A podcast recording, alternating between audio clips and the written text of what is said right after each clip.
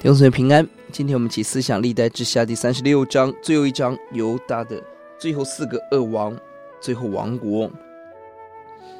本章介绍犹大国最后四个王都是行恶的王，也注定了亡国的终局。恶王行恶的结果，一方面被神刑罚，二方面也被外邦君王刑罚管管教。第十八个王叫约哈斯，做王三年就被埃及王所废。带到埃及做人质，又罚款，另立君王约雅敬。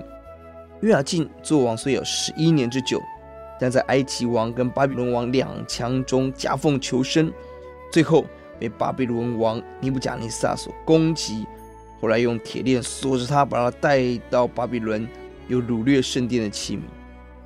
第二十个王约雅金也做王仅仅三个多月，再度被巴比伦尼布贾尼撒所掳，圣殿再次被掳。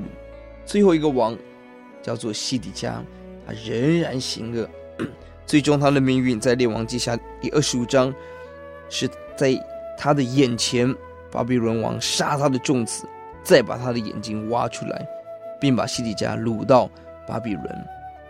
每一个君王都被掳，原因不只是他们在国际关系上站错边。更是在神人的关系上站错边，得罪神，被神管教刑罚。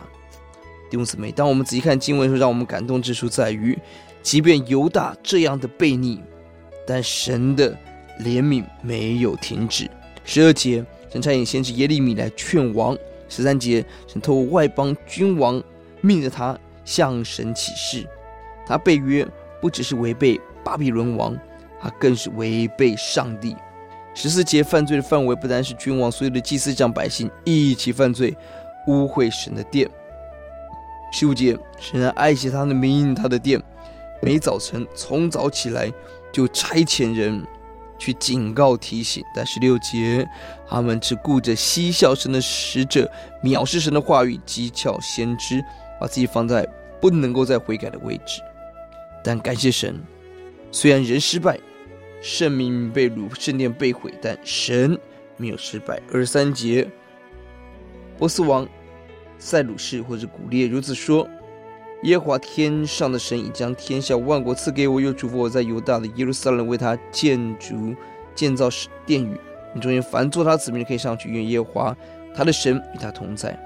即便犹大国远离神，远离神也被神远离，但神没有失败。”整本历历代志上下记录每个君王，最好的王也有很多软弱的地方。